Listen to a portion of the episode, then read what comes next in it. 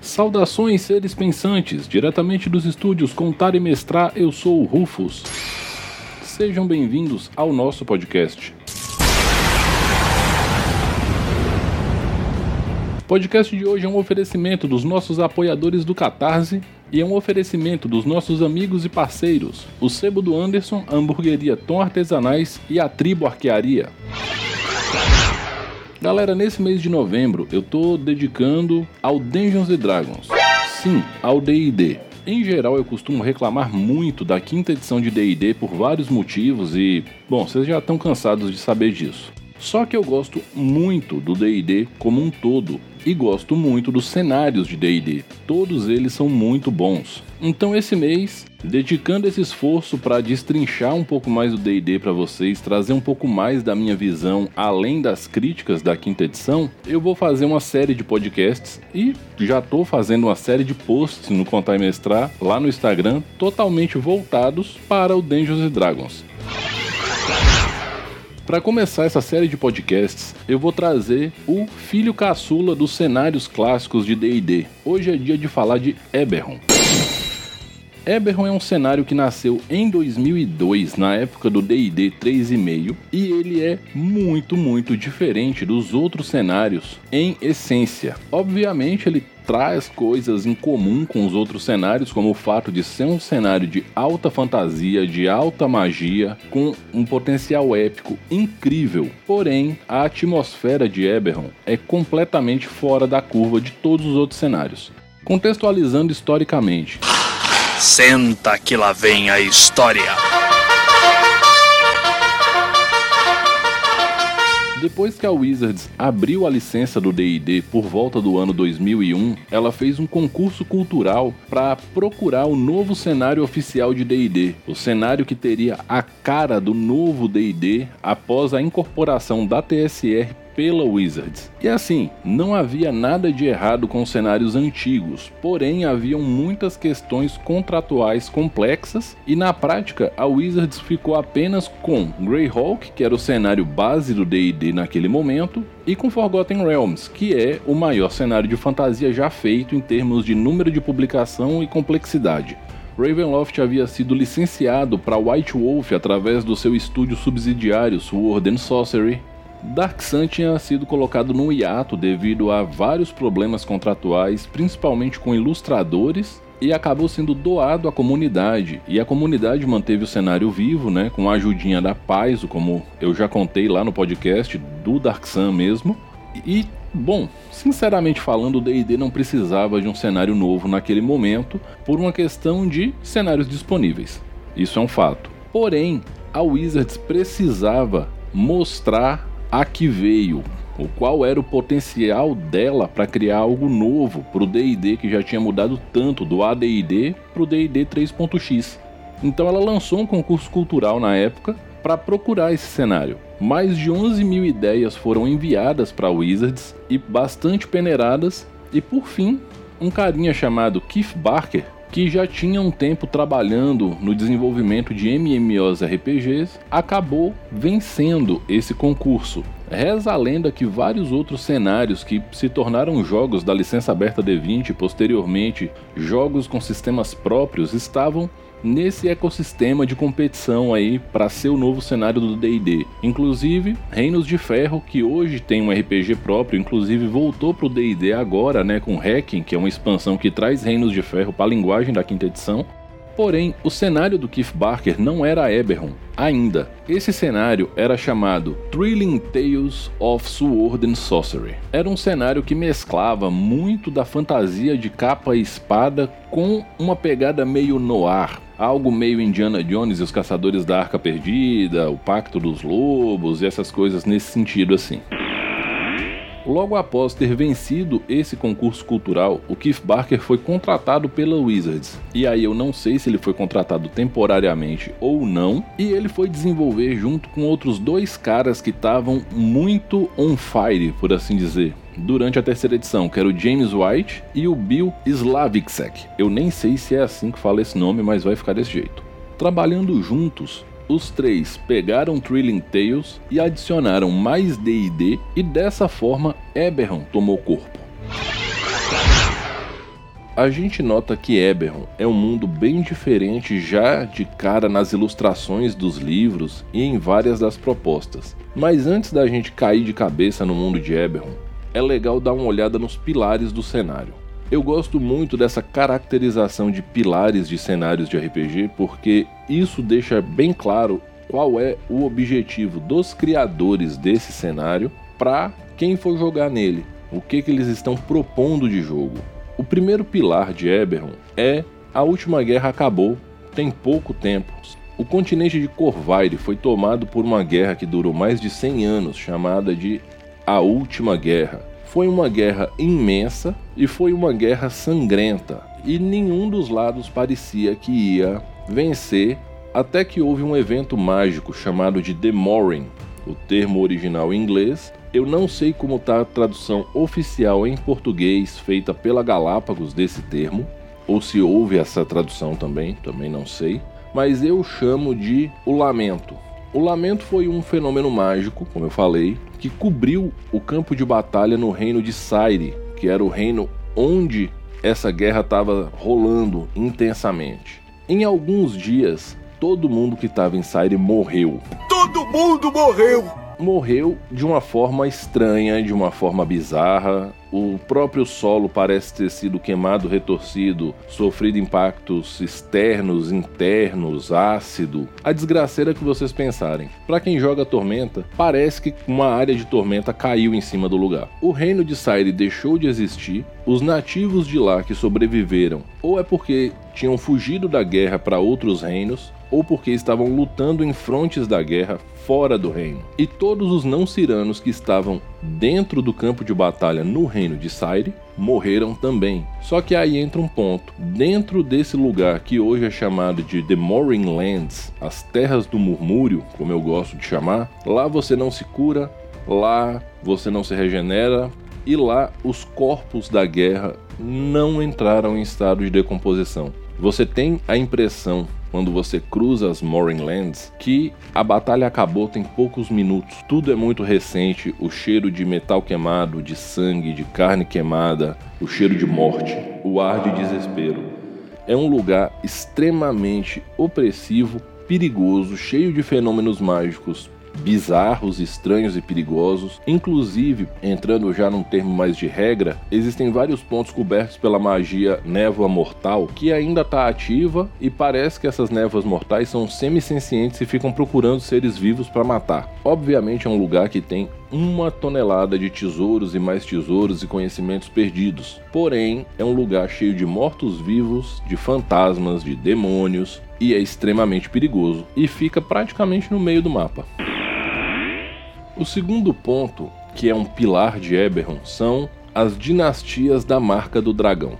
Em Eberron existe um elemento muito importante do metaplot do cenário chamado a profecia dracônica. A profecia dracônica foi o motivo da briga dos três dragões progenitores que levou à morte dos três dragões e o surgimento do mundo como ele é hoje. Essa é uma história bem grande, eu poderia contar, na verdade eu estou tentando contar e estou no oitavo take do podcast. E eu decidi não contá-la porque ela é muito legal para ser contada de forma corrida. Então eu vou fazer a velha sugestão de deem uma procurada e deem uma lida porque essa história é foda. Mas o resumo do resumo do resumo é o seguinte: existe uma profecia que fala sobre o fim dos tempos e essa profecia é tão antiga quanto a existência. Os três dragões progenitores, Eberron, Siberis e Kiber, que foram os primeiros seres divinos e podemos dizer até supradivinos que surgiram da existência na cosmologia de Eberron, eles tomaram consciência dessa profecia, debateram sobre e, devido a não chegar a uma resolução comum sobre qual seria a importância desse conhecimento e o que, que eles fariam, houve uma luta primariamente entre Siberis e Kiber, onde Siberis saiu derrotado e morto, Kiber saiu vitorioso e na sequência houve uma luta entre Eberron e Kiber, que acabou com Eberron envolvendo com seu corpo imenso e massivo Kiber, que era bem menor, e os dois acabaram a morrer depois disso. O resultado final disso aí é o que? O corpo de Eberron se tornou a superfície e as camadas mais externas do planeta aonde as pessoas vivem. Kiber se tornou um núcleo abissal e Kiber se tornou o céu, as estrelas e tudo que é celestial e cósmico. Muitos séculos depois, pessoas começaram a nascer com marcas de nascença que pareciam umas tatuagens estilizadas. Essas são as marcas do dragão. São um sinal marcado no corpo das pessoas da profecia dracônica. Essas marcas concedem poderes para as pessoas. As pessoas começaram a se associar em volta dessas marcas, formando uma espécie de guilda barra casa comercial barra máfia barra insira aqui a forma de organização coletiva com objetivos comuns que vocês quiserem. Existem 12 marcas do dragão e existem 13 casas de marca do dragão. O termo em inglês é Dragon Mark Houses. Essas casas são tão influentes e tão poderosas quanto países inteiros Rufus, se tem 12 marcas, por que tem 13 casas? Porque a marca de sombra tem duas casas. Ah, agora eu entendi! Agora eu saquei! Agora todas as peças se encaixaram! Muito da intriga do mundo e muito das engrenagens que move o mundo por trás das cortinas, por assim dizer, são controladas por essas casas. Inclusive, a última guerra teve como um dos principais protagonistas a poderosíssima Casa Canife. E nisso eu já estou entrando no terceiro pilar de Eberron, que é uma terra de intrigas. Eberron tem um clima muito similar à Guerra Fria, à espionagem. Eberron é muito no ar. E isso, em muito, vem das casas da marca do dragão. Obviamente, existe intriga entre os reinos, existem inimizades, existem rivalidades cruéis entre povos, mas nada disso é maior do que a política das casas do dragão em si, que é forte o suficiente para manipular tudo isso que eu acabei de falar. O quarto pilar de Eberron é um continente de aventuras. Basicamente, o continente de Corvaire e os outros seis continentes do planeta Eberron são um tanto quanto mais exuberantes e mais desafiadores do que a maioria dos outros mundos. O normal aqui é ser desafiador, é ser incrível, então meio que parece que o mundo tá chamando você assim: Ei, você tem coragem de me explorar? Duvido que tenha. Eberron tem essa pegada. E isso também carrega um bocado da ficção no ar, porque traz uma nuance de Indiana Jones e os Caçadores da Arca Perdida, e isso é bem bacana, bem bacana mesmo. O quinto pilar é um mundo de magia. Ok, todo cenário de D&D é High Fantasy e todo cenário de D&D é High Magic. Ou seja, perdão pelos termos em inglês, hoje tá foda, mas sim, todo cenário de D&D é de alta magia e alta fantasia.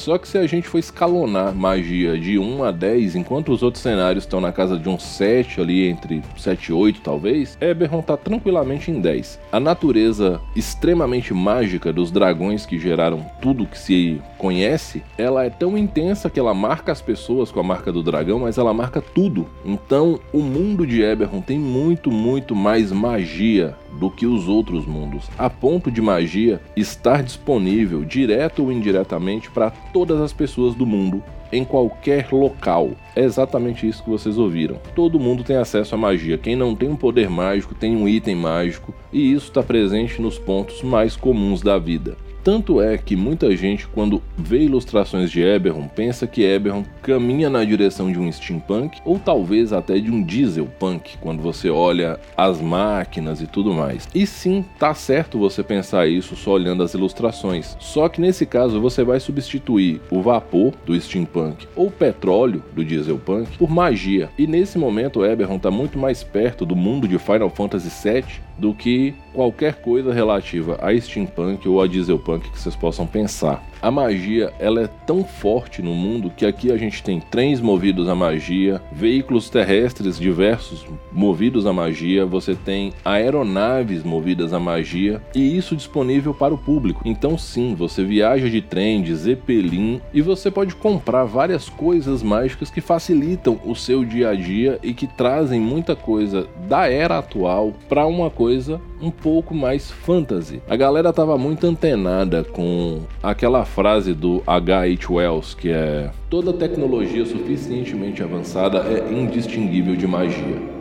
em Eberron, a gente pega a tecnologia, filtra na magia e pronto, é isso aí que você tem no dia a dia. Inclusive existem as pedras de comunicação que funcionam exatamente como telefones celulares. Então, é esse o nível de magia que está lá disponível. O sexto pilar de Eberron é novas raças. Eberron surgiu lá no D&D 3.5 e Eberron trouxe pra gente os Warforged, que são a marca do cenário, né, forjados bélicos, construtos autômatos dotados de alma. Sim, dotados de alma. São seres muito interessantes, muito bacanas e, bom, eu gosto pra cacete deles. Além disso, Eberron trouxe os replicantes ou metamorfos, né? Eles não são o doppelganger do livro dos monstros, mas são seres que se transformam corporalmente, eles assumem outras aparências com facilidade. De longe, a melhor raça que o D&D já teve para você fazer bardos e ladinos. Trouxe os ferais, que se tornaram muito populares na quarta edição e ficaram esquecidos na quinta até que saiu Eberron Cinzas da Última Guerra, que são pessoas com traços animalescos. Os Kalastar são humanoides que têm suas almas ligadas a outros seres espirituais e dessa forma eles experimentam uma existência bastante única, já que eles conseguem interagir com o mundo do sonhar de uma forma muito mais direta e intensa e é como se o personagem vivesse nos dois mundos simultaneamente. É, é uma parada bem viagem, bem bacana. Eu acho Kalastar bem incrível e é, no ranking das raças específicas de Eberron, o meu top 2. Eberron também marcou por trazer orcs e goblinoides como personagens jogáveis pela primeira vez de forma oficial e de uma forma não pejorativa para esses povos, por assim dizer. O protagonismo dos orcs e dos goblinoides dentro de Eberron é muito maior do que tudo aquilo que tinha sido apresentado até então.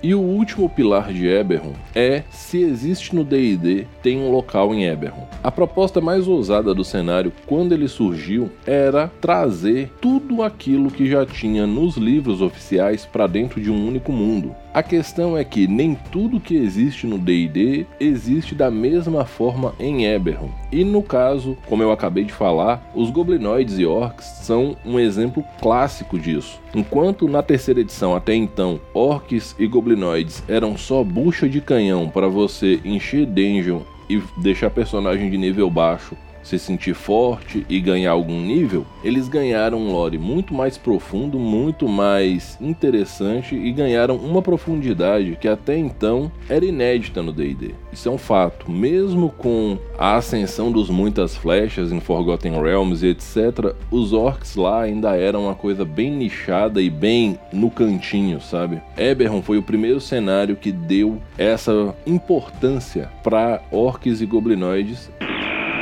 e quando a gente olha todos esses aspectos que esses sete pilares de Eberron trazem, e mais os conceitos gerais, fica um questionamento de quem é que vai manipular toda essa magia e quem que é responsável por fazer essa magia se tornar tão impactante no cotidiano das pessoas. E a resposta para isso é uma classe nova. Eberron trouxe a classe do artífice. O artífice ele é um artesão com poderes arcanos especializado em criar coisas. Então é o artífice que traz a mecânica de armas de fogo de longa distância, é o artífice que cria construtos, é o artífice que faz poções e sim, é uma classe bem legal, bem bacana eu não sei realmente por que, que ela não está no livro do jogador junto com as outras 11 classes básicas do D&D, porque o artífice já se tornou uma figura bastante recorrente em todos os outros mundos. Ele preenche uma lacuna de criador/inventor muito efetiva. E ao observar como Eberron evoluiu no decorrer do tempo, a gente vê que o cenário ele nasceu bem interessante já na terceira edição de D&D. Ele trouxe expansões, ele abrigou o primeiro D&D online.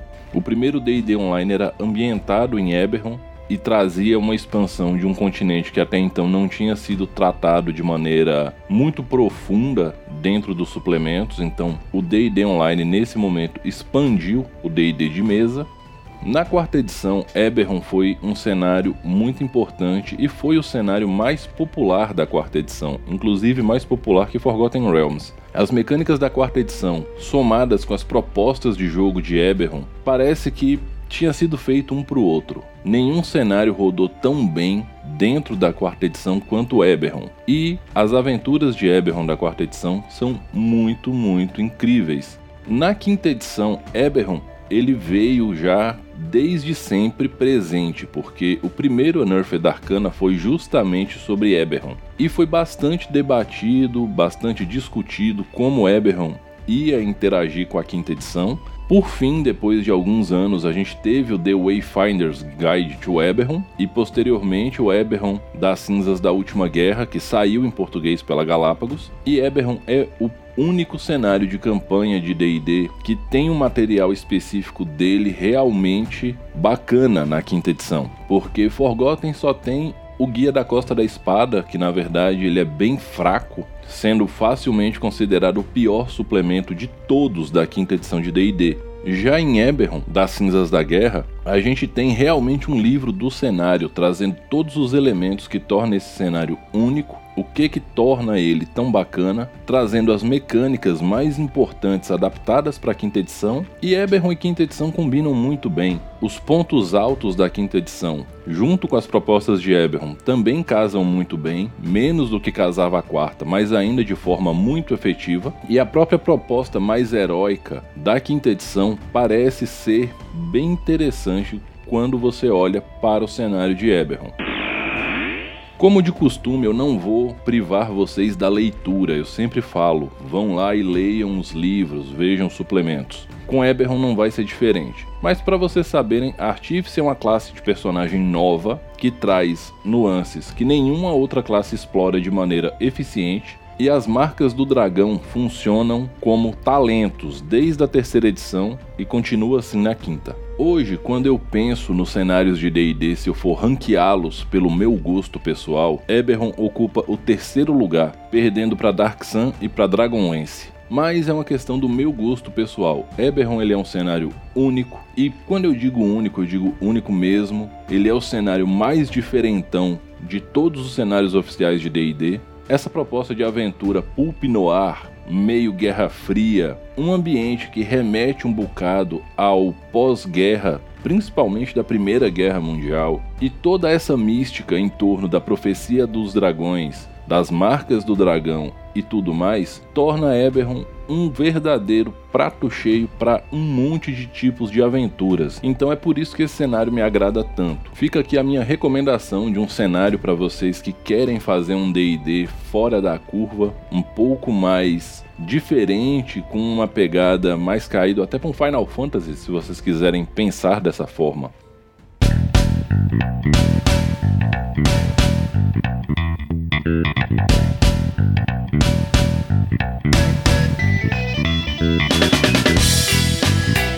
Bom, galera, esse foi o podcast sobre Eberron. Como eu já disse e vou repetir, vão lá, procurem o material, deem uma lida nos livros. Se tiverem acesso aos livros das edições anteriores, também leiam eles, porque a quinta edição ela avança a cronologia e ela dá um foco no momento atual e tá tudo bem com isso. Mas se vocês quiserem saber um pouco mais sobre os anos anteriores, dá uma lida nos suplementos da quarta e da terceira edição, vai ajudar bastante. E se você concorda, se você discorda, tá tudo bem. Lembrando que o podcast do Contar e Mestrar, além dessas informações, ele é opinativo, né? Eu trago a minha opinião para vocês e Ninguém é obrigado a concordar comigo, a minha opinião é só a minha opinião, não é a verdade nem a lei escrita na pedra. Mas se vocês quiserem debater mais sobre o tema, me mandem uma mensagem lá no Instagram, arroba contaimestrar, um tweet, também arroba contaimestrar, um e-mail no contaimestrar.gmail.com Lembrando a todos que esse podcast é um oferecimento dos nossos apoiadores do Catarse, catarse.me barra.